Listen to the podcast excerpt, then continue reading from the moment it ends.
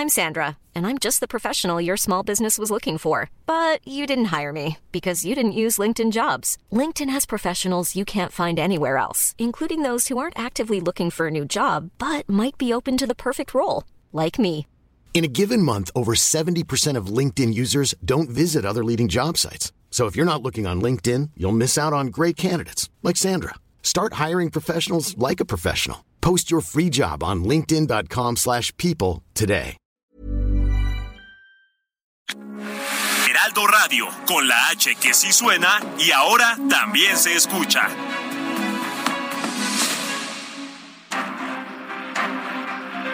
El Heraldo Media Group presenta Periodismo de Emergencia con Arturo Rodríguez, Hiroshi Takahashi, con las reglas del oficio.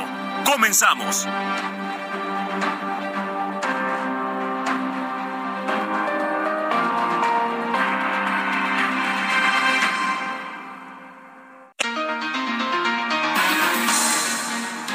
Muy buenos días, sean bienvenidos a Periodismo de Emergencia. Yo soy Hiroshi Takahashi. Como todos los fines de semana, le doy la bienvenida a este espacio del Heraldo Media Group. Son las 10 de la mañana con 4 minutos, tiempo de la Ciudad de México, y estamos transmitiendo a todo el país y al sur de Estados Unidos.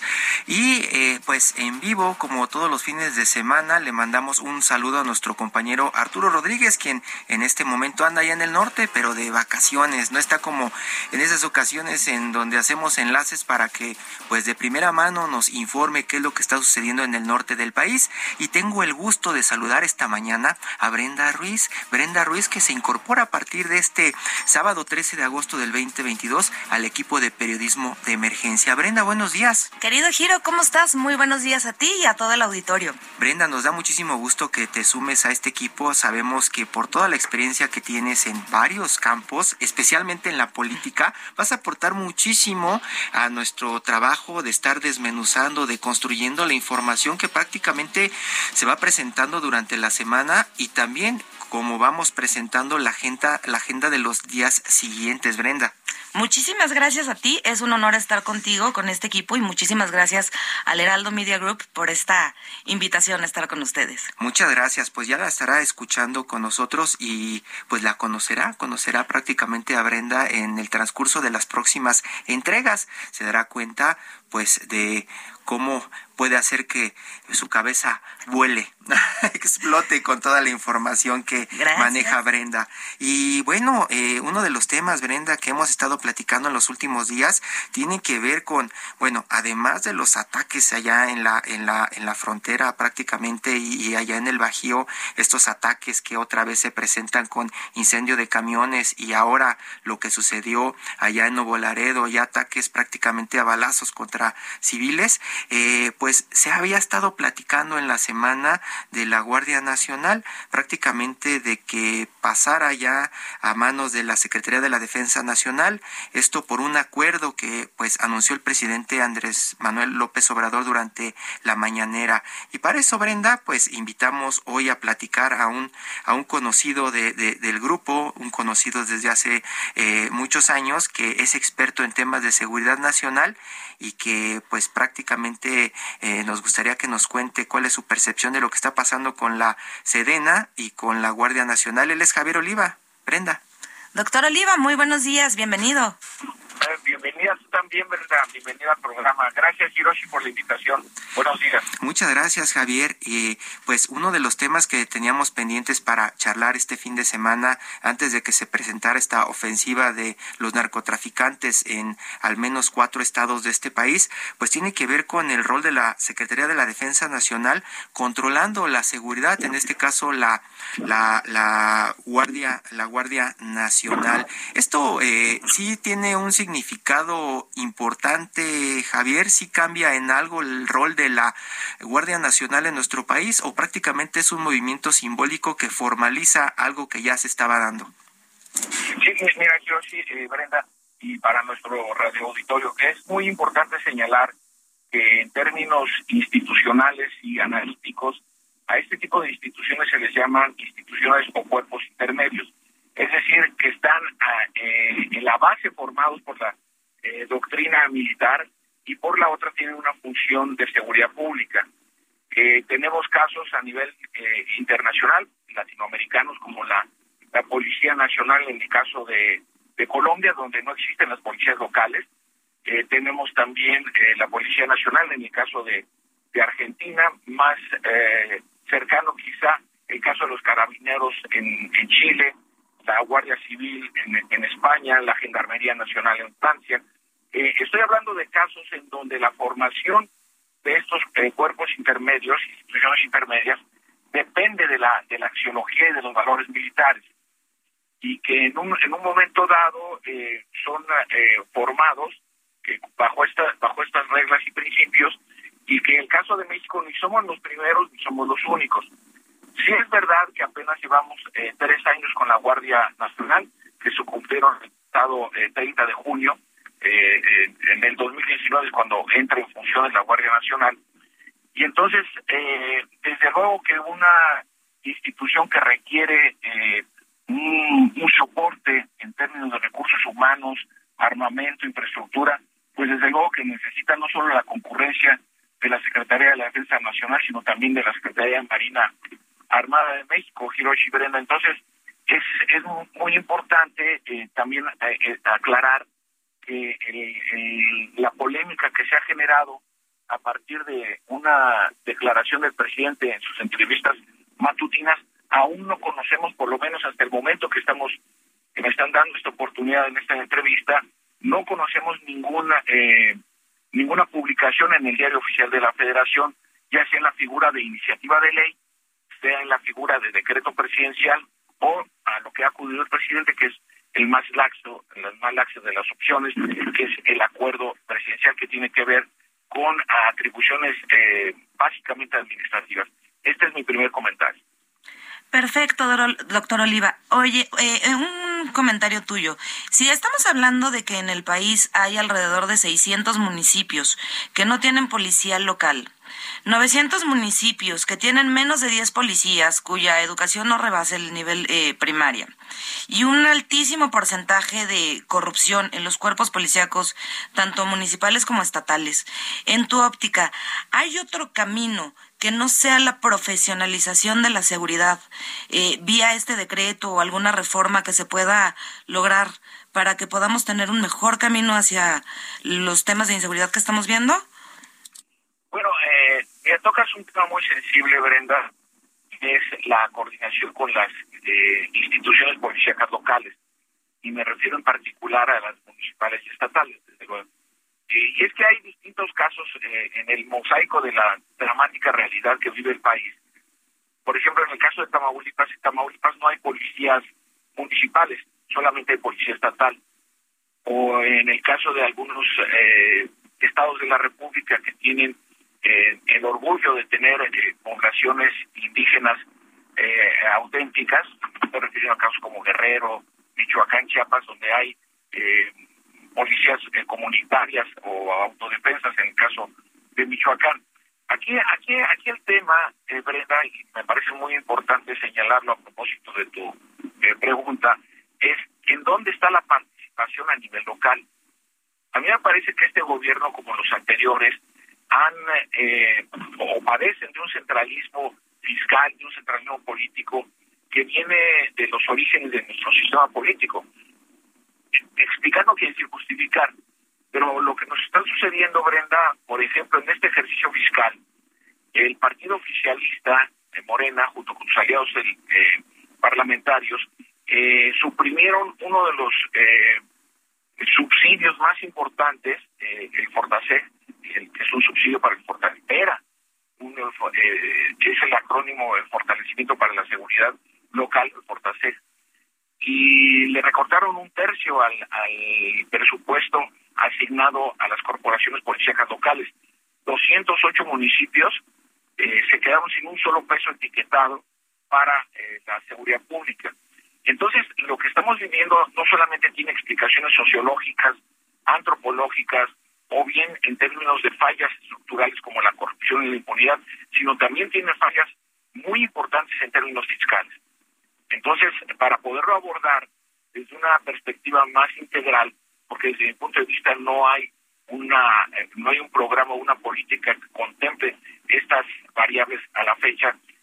Sí hay que decir el descargo de la administración del presidente López Obrador, que es el, eh, por lo menos lo que llevamos del siglo XXI, eh, el único presidente que ha hecho una revisión de ajuste de su política de seguridad pública en el tema de, la, lo que plantea Hiroshi, de pasar la Guardia Nacional a la Secretaría de la Defensa Nacional.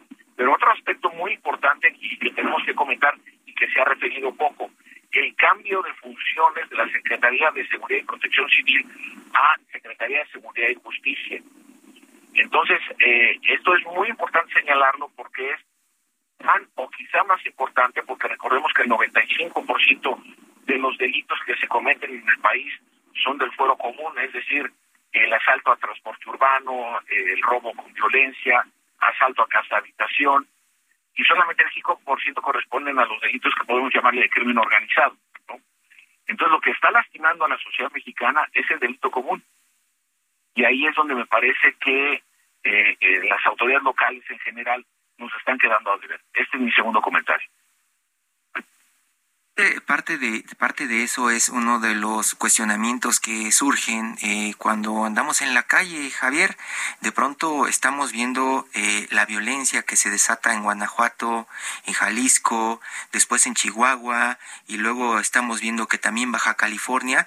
Y como ciudadanos que andamos en la calle o que de pronto pues nos dicen te va a tocar, no vivimos allá, pero te dicen te va a tocar ir a Tijuana este fin de semana o te toca ir a Ciudad Juárez o de pronto recibes una alerta de el Departamento de Estados de Estados Unidos que dice que es peligroso acercarte a esas zonas, los que andamos y, tenemos que convivir con ese riesgo, ¿no? Que nos están advirtiendo, nos preguntamos quién puede combatir, quién puede combatir a, estos delincuentes. Eh, nos están hablando al mismo tiempo de que las policías no son suficientes y que los militares podrían entrar a suplirlos en estas tareas. Y la pregunta, pues, fácil o, la pregunta rápida es, ¿no pueden los militares llegar y tomar eh, Jalisco, tomar Guanajuato, tomar eh, Ciudad Juárez y tomar Baja California y regresar la paz, regresar el, contra, eh, el control al Estado? ¿Eso por qué no pasa, Javier?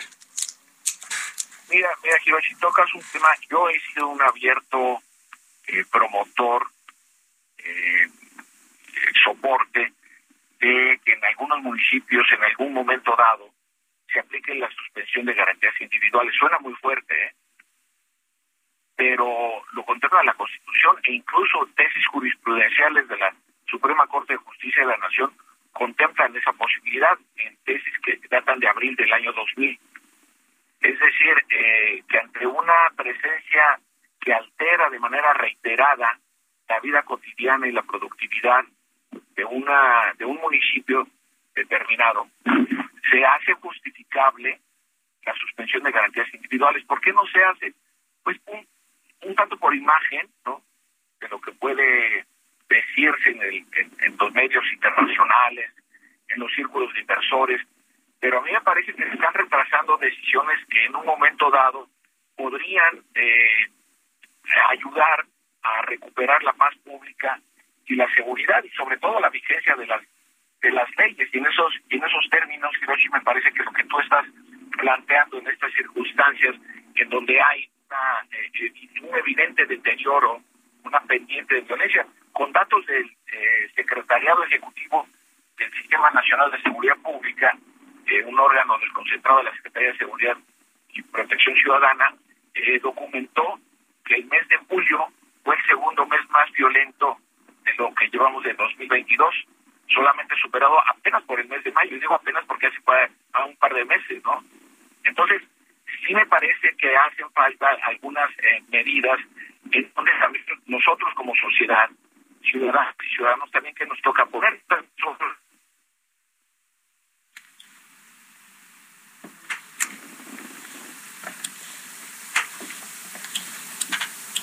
Parece que tuvimos un problema con la comunicación. Sí, claro. Eh, ¿Me escuchan? Ya te escuchamos, ya te escuchamos. Ah, ya. Entonces, yo eh, me parece que también nosotros como sociedad, ¿qué tenemos que aportar?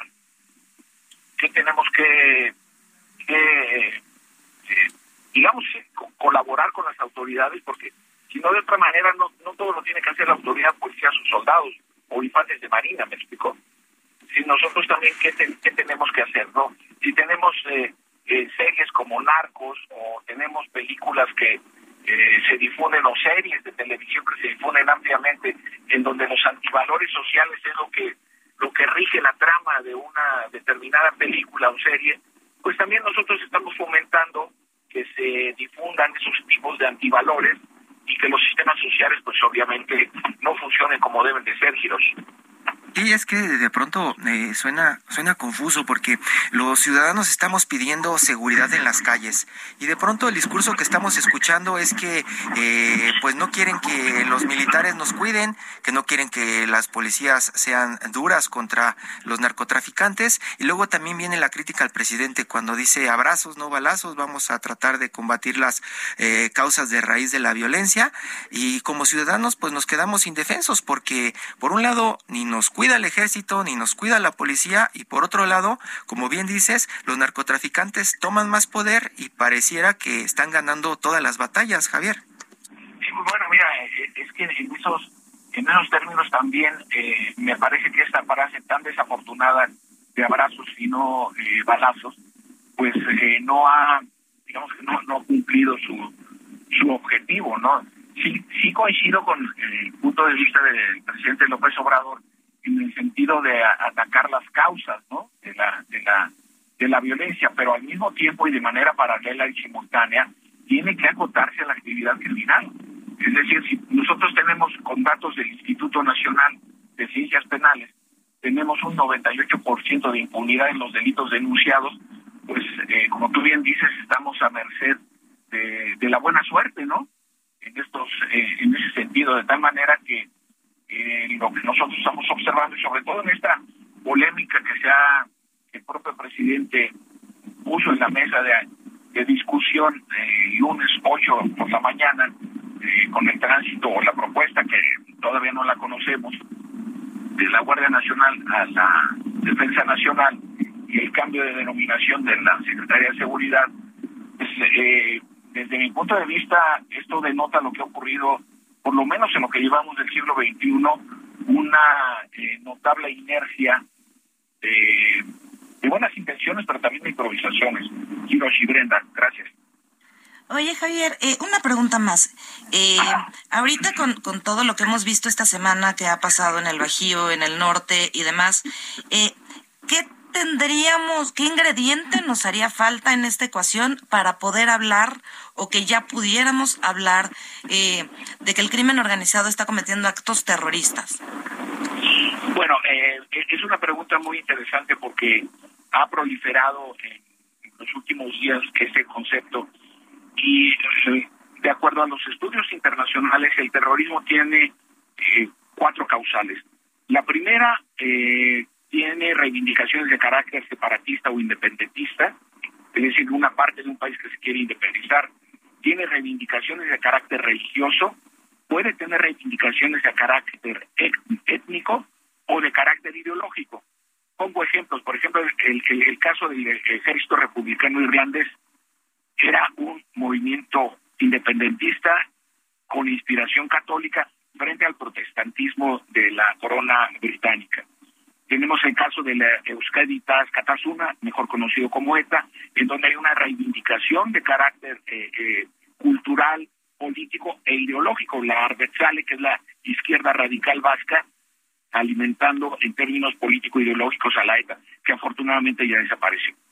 En el caso de los delincuentes mexicanos, les estamos haciendo un favor al llamarles terroristas, porque no tienen ninguna reivindicación social, no tienen ningún planteamiento de justicia social y justamente hacen lo contrario, expolian a los productores, a la gente que trabaja, que se levanta temprano, a las sobre todo en un país en donde desaparecen 10 mujeres al día.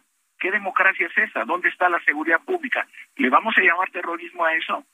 Pues cuando es trata de personas, prostitución forzada, evidentemente no, eso no es terrorismo. Son tácticas de terror, sí, pero no hay ninguna reivindicación ni separatista, ni ideológica, ni étnica, ni religiosa. Les estamos haciendo un favor al llamarles terroristas. Y es un grave error, porque además en términos de derecho internacional, llamarles así, estamos eh, eh, solicitando la intervención de organismos multilaterales, eh, como pueden ser incluso organizaciones como la Policía Europea u otro tipo de organizaciones multilaterales en términos de seguridad y obviamente de confrontación a las organizaciones terroristas.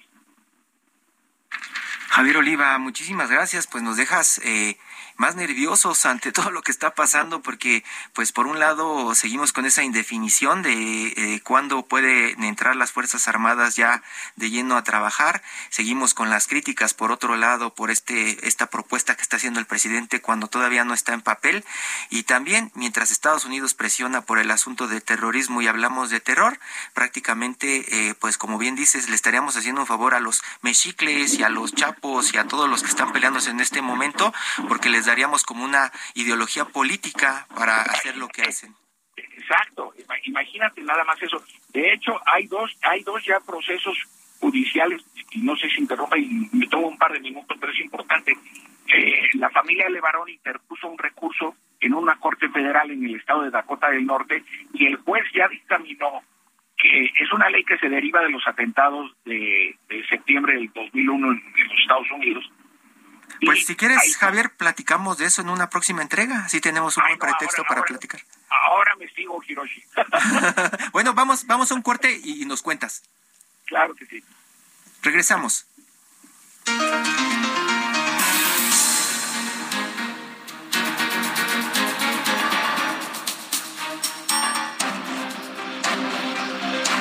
En un momento continuamos en Periodismo de Emergencia por el Heraldo Radio.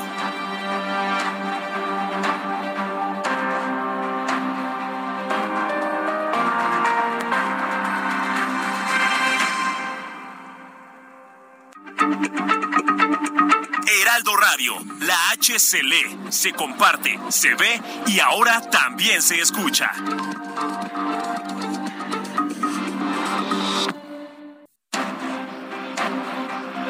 Regresamos a Periodismo de Emergencia con las reglas del oficio.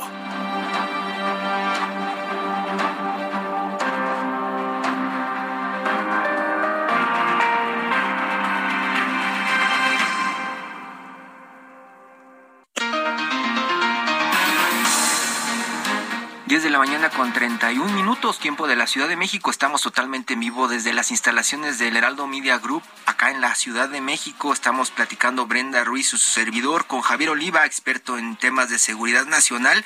Y nos quedamos, nos quedamos prácticamente esperando esta explicación de lo que pues están eh, relacionando entre terror, terrorismo, narcotraficantes y lo que está pasando en México en este momento, Javier.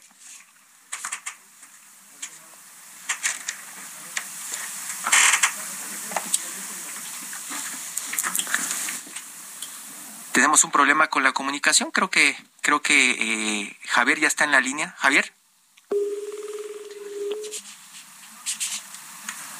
No, no, no lo tenemos en la línea. Pues Brenda, es lo que nos está explicando, es eh, muy importante, tiene que ver con la pregunta que planteaste, porque de, de un lado, eh, en Estados Unidos, principalmente, están pidiendo que se reconozca como grupos terroristas a, los, a los narcotraficantes. Y dentro de los términos prácticos, en una redacción, lo que leemos es que pues cumplen con su cometido el asunto de generar terror o meter miedo en ciertas poblaciones, pues lo consiguen todo el tiempo. Lo que están viviendo en este momento, por ejemplo, allá en Ciudad Juárez, pues es un resultado Hey, it's Ryan Reynolds, and I'm here with Keith, co star of my upcoming film, If, only in theaters, May 17th. Do you want to tell people the big news?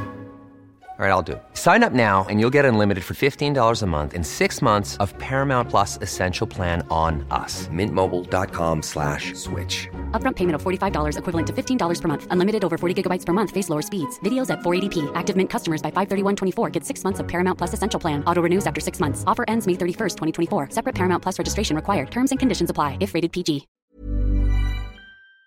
Resultado del terror que han eh, detonado estos personajes.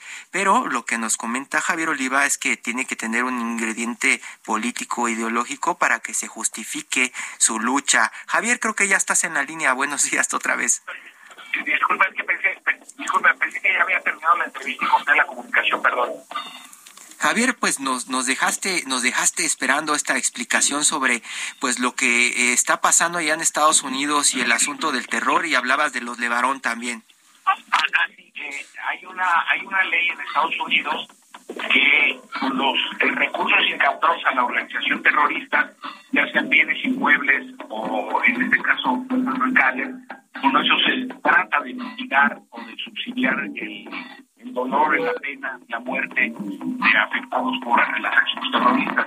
Y ya este, este juez federal de la Costa del Norte calificó a las acciones del grupo criminal que asesinó a estos nueve integrantes sobre todo mujeres y niños de la familia Levarón en Bavispe, eh, Chihuahua, y esto pues siente un precedente muy importante porque hay otra acusación, esa tiene un poco más de tiempo, contra Servando Gómez, el líder de la familia eh, michoacana, la tuta. cabecilla de esta organización criminal, y, y, que está reclamado por una corte federal del estado de Nueva York también con fines de extradición por terrorismo.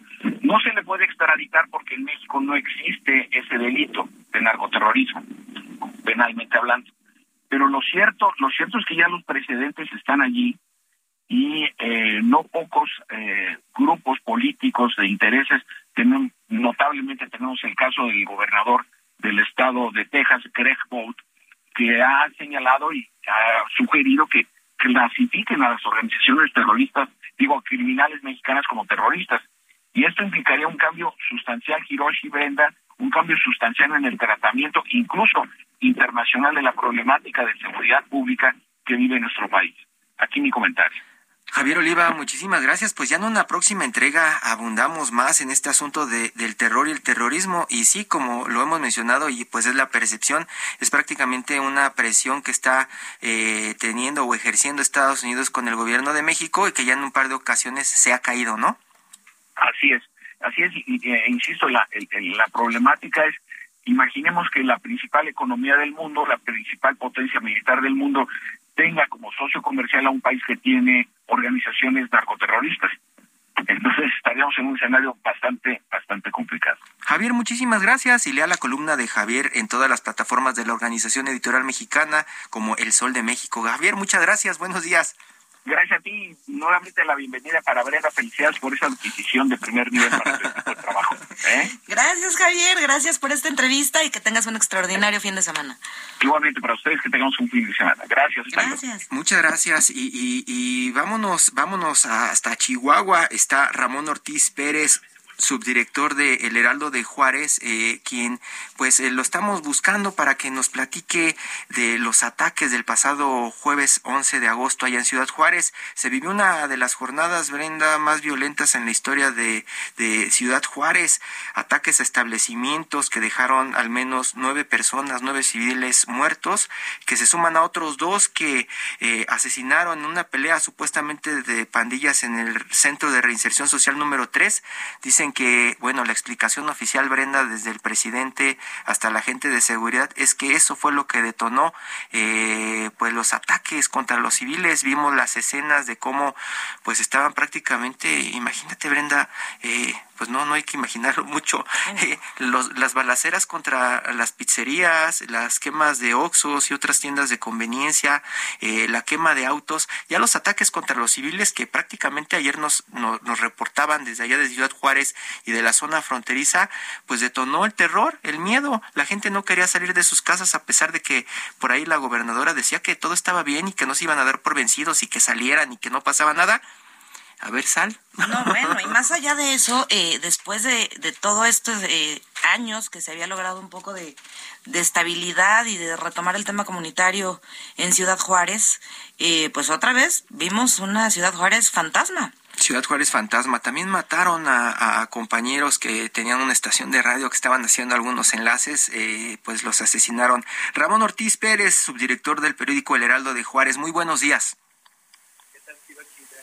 Muy buenos días. ¿Me escucho por allá? Muy buenos Sí, días. ¿cómo?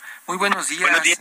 Muy buenos días, Ramón. Eh, ¿Me escuchan? Ya te escuchamos, te escuchamos bien. Muy bien. Estamos pues prácticamente con, como, con un rompecabezas en las redacciones para tratar de informar lo que está pasando ahí en Ciudad Juárez. Sale información del gobierno muy escueta, sale información de, del gobierno local también, pues prácticamente echándose porras y lo que nos llega desde redes y desde, desde tierra, pues eh, da cuenta de que está prácticamente una ciudad fantasma tomada por los narcotraficantes.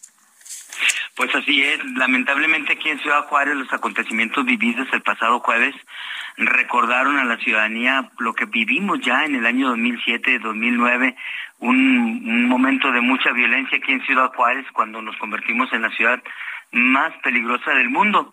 Se revivió esta escena, se revivió el terror y bueno, pues la gente acostumbrada a que esto ya se había ido, tomó precauciones y luego de los acontecimientos dejaron las calles vacías.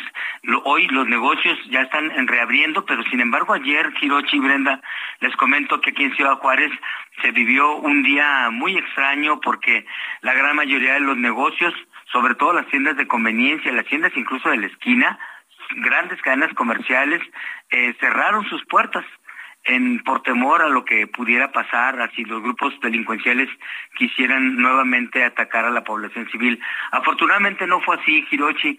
Después de este jueves negro, lo que te puedo comentar es de que aquí en Ciudad Juárez pues empezaron a hacerse el recuento de los daños. Particularmente se informa de estas 11 personas fallecidas, entre las cuales hay un niño de 12 años de edad, además de una mujer embarazada que llegó a una de las tiendas estas eh, de conveniencia, Oxxo, eh, fue a pedir trabajo y mientras lo hacía llegaron los criminales, lanzaron las bombas Molotov, tiraron balazos y ella quedó ahí en, en la refriega muerta.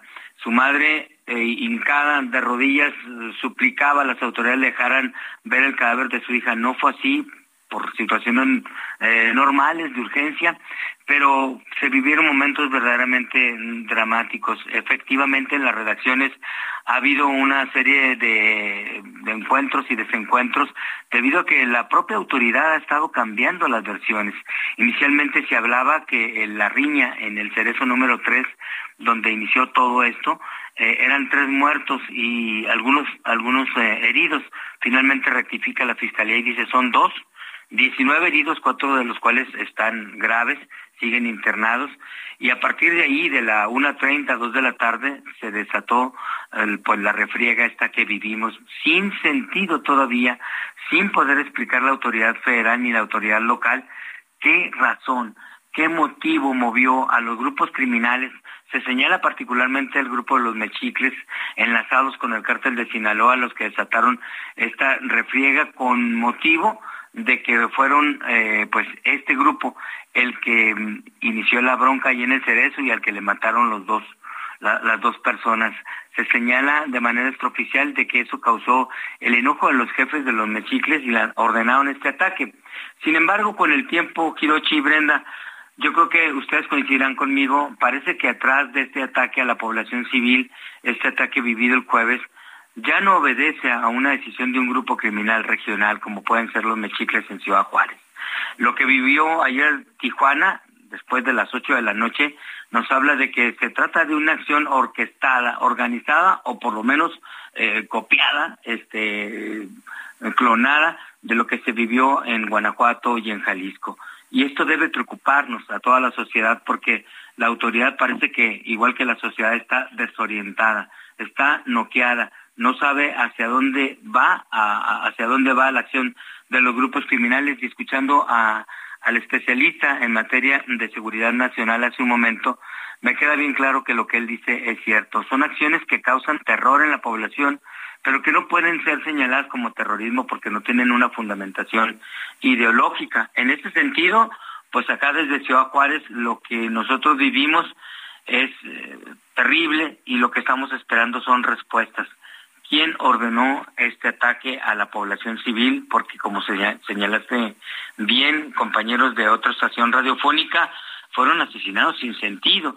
Lo que me manifestó a mí en una entrevista que le hice diez minutos después de los hechos, Hirochi y Brenda, en donde asesinaron a estos compañeros de los medios radiofónicos, Mario Romero, que es el gerente de la estación, que estaba con ellos, junto con otro, otra persona, me dice que mm, cuando llegó, él vio cuando bajaron de la camioneta cuatro personas, se fueron sobre la pizzería, lo rafaguearon y él, conocedor de lo que estaba pasando durante el día, en ese instante, sin decir más nada, salió corriendo, perdiéndose entre los carros del estacionamiento y vio cómo directamente se fueron. Los sicarios iban a atacar la pizzería, pero vieron la camioneta del grupo radiofónico y sin mediar palabra los rafaguearon también a ellos, pues con el resultado terrible de cuatro personas que perdieron la vida, entre ellos estaba el gerente de mercadotecnia, el locutor que estaba haciendo la transmisión en vivo y dos personas más que estaban ahí asistiendo a la producción. Esto nos hace pensar, eh, Hiroshi, sin duda, que la estrategia o la política pública de los abrazos y no balazos debe llegar a su fin, porque así vamos a seguir lamentando estos hechos. Pues muy bien, Ramón. Esperemos que las cosas, eh, no solo para para Juárez, para Chihuahua, sino en los demás estados que han sido eh, centro de la violencia esta semana, se pueda recuperar pronto la paz. Y en el caso de la gobernadora Maru Campos, que ya nos, nos pueda dar alguna explicación después de las horas de silencio que tuvo en Twitter y que parece que nos sigue dejando muchísimas incógnitas. Pues estamos en comunicación contigo y estamos muy pendientes de lo que siga pasando eh, durante estos días en Ciudad Juárez.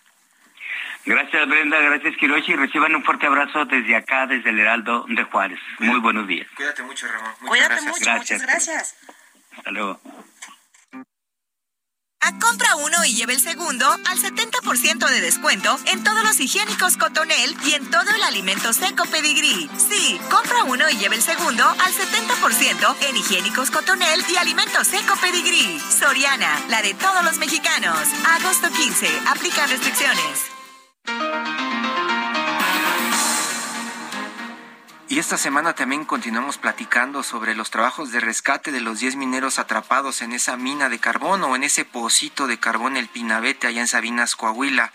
Han sido pues jornadas todos los días en donde nos dicen que prácticamente están a horas del rescate y dicen de pronto que todo se complica, que hay madera de pronto atravesada o que subió el nivel del agua o ayer, ayer también que pues las lluvias y así nos traen todos los días, tormenta eléctrica, como bien dice Brenda, siempre hay, siempre hay un pretexto y los familiares dicen todos los días nos dicen lo mismo.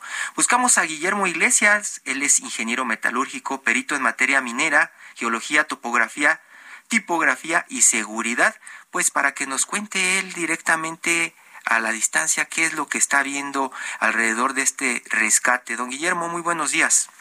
Sí, buenos días.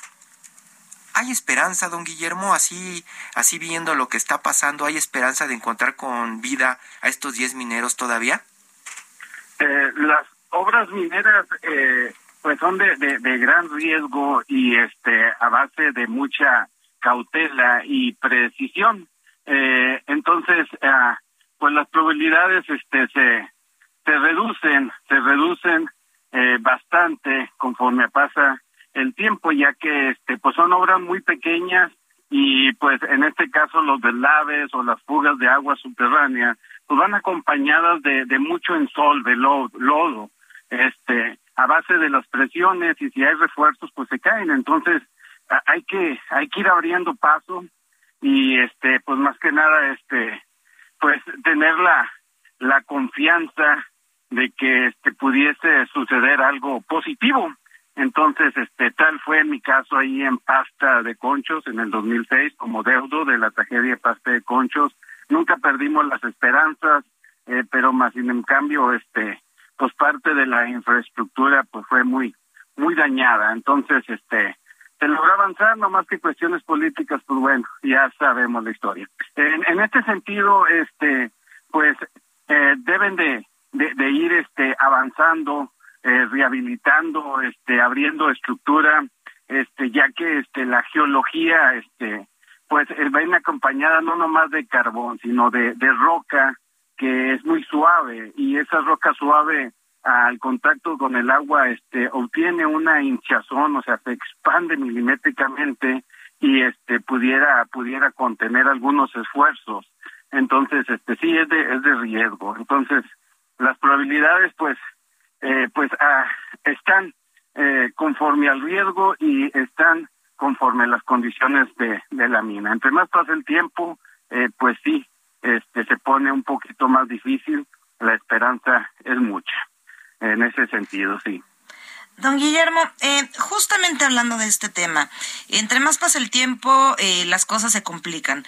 Desde un punto de vista técnico, eh, ¿cuánto tiempo diríamos que, que aún nos queda para tener esta esperanza de que puedan regresar estos 10 mineros con vida?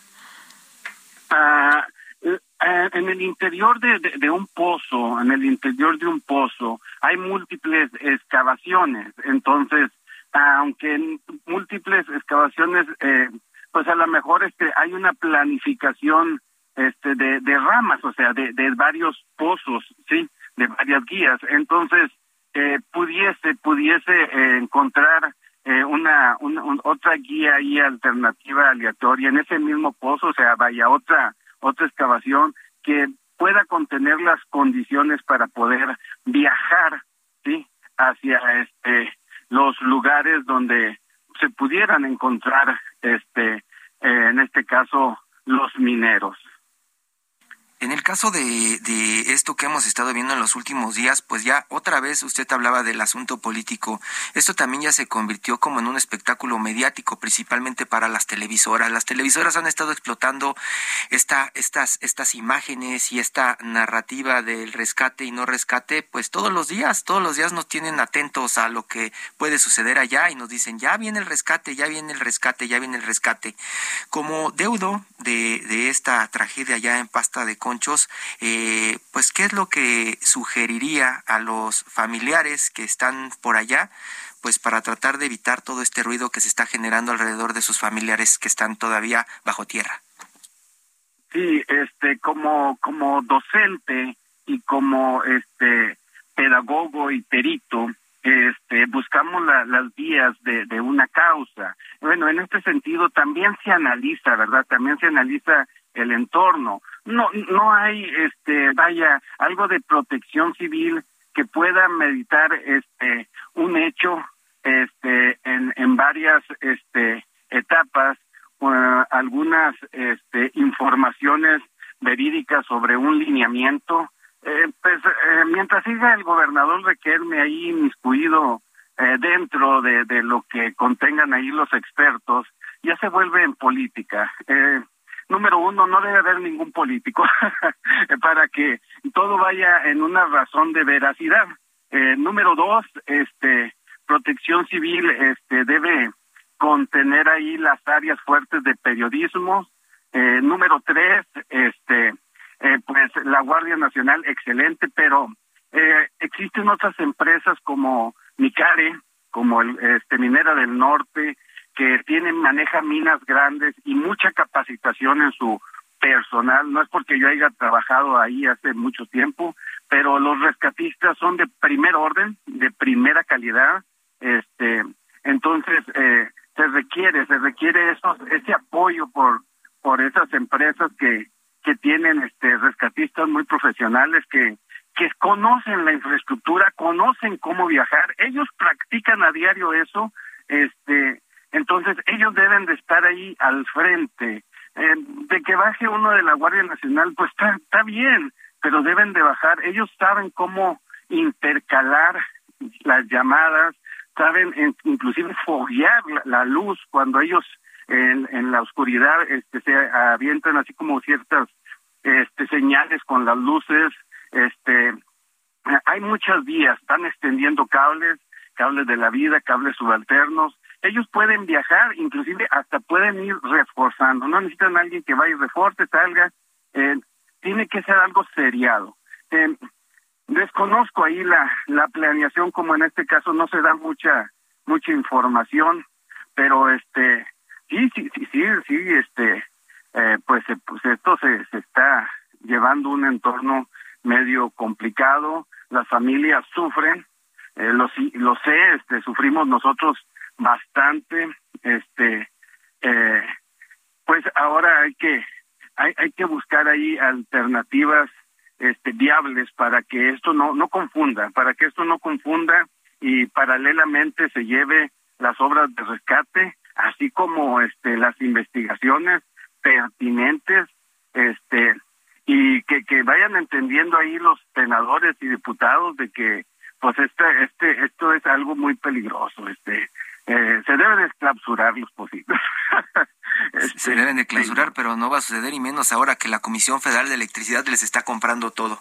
Exactamente, y por más que, como bien dice don Guillermo, esto no tendría que ver con política ni con el gobernador, pues estamos a menos de un año de, de la elección para gobernador en, en Coahuila, Hiroshi, entonces veremos también cómo, cómo influye. Este menos de un año y el rey del carbón trabajando y la Comisión Federal de Electricidad involucrada y la secretaria del Trabajo que pues dice que ella, ella, ¿qué? ¿A poco tenemos secretaria del Trabajo? ¿Y yo por qué? ¿No? En Sabinas no lo hemos visto. Y ahora con este factor también que usted dice, don Guillermo, el asunto de la Guardia Nacional, como bien dice, ¿no? Un dron y la gente uniformada de pronto trabajando, pero pues ¿dónde están los expertos, como bien dice, de Micare y de las otras empresas que están acostumbradas a hacer este tipo de rescates?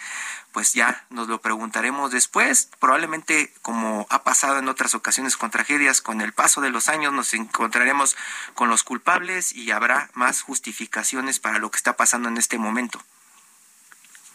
Sí, este, pues ah, hablando de, de, comisión y hablando, este, la, la, ley, la ley minera, la ley minera es muy, muy, muy, muy buena, muy, muy implícita, ¿verdad? Este, nosotros en cada pericial, pues es una parte de lo que observamos. En esto sabemos que la Secretaría de Economía, pues, eh, pues ahí para relaciona las concesiones, las concesiones y asignaciones Aparte hay un apartado de las responsabilidades del concesionario, ¿verdad? Entonces, para deslindar una concesión tiene que eh, mandar este documentación a la Secretaría de Economía, que a su vez se deriva de la Secretaría de la Energía. Sí, todos este, los todos los pasos, ya todos los pasos nos lo sabemos y nunca nunca existe un responsable. Don Guillermo Iglesias, ingeniero metalúrgico, perito en materia minera y geología, muchísimas gracias. Ya estaremos platicando. Esperemos en una próxima entrega, ojalá se del rescate. Ojalá. Sí, sí, sí, ojalá que, que este, vaya algo favorable lo que todos deseamos. Muchas gracias, don Guillermo. Brenda, pues ya se nos acabó el tiempo, pero mañana continuamos platicando aquí en Periodismo de Emergencia, si te parece. Perfecto, Hiroshi. Muchísimas gracias y muchísimas gracias a todos que nos escucharon el día de hoy y pues por aquí nos vemos mañana. Muy buenos días. Buenos días. Esto fue Periodismo de Emergencia, con las reglas del oficio, en el Heraldo Media Group.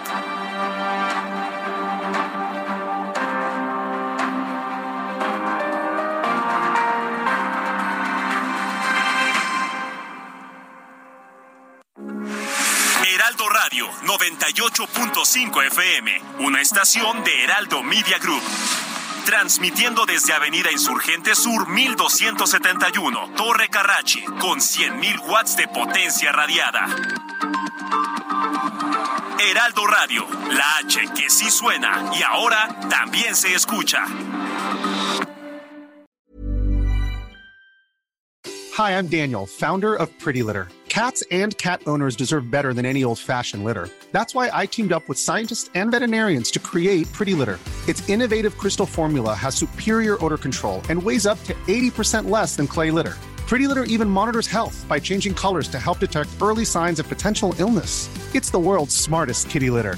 Go to prettylitter.com and use code ACAST for 20% off your first order and a free cat toy. Terms and conditions apply. See site for details.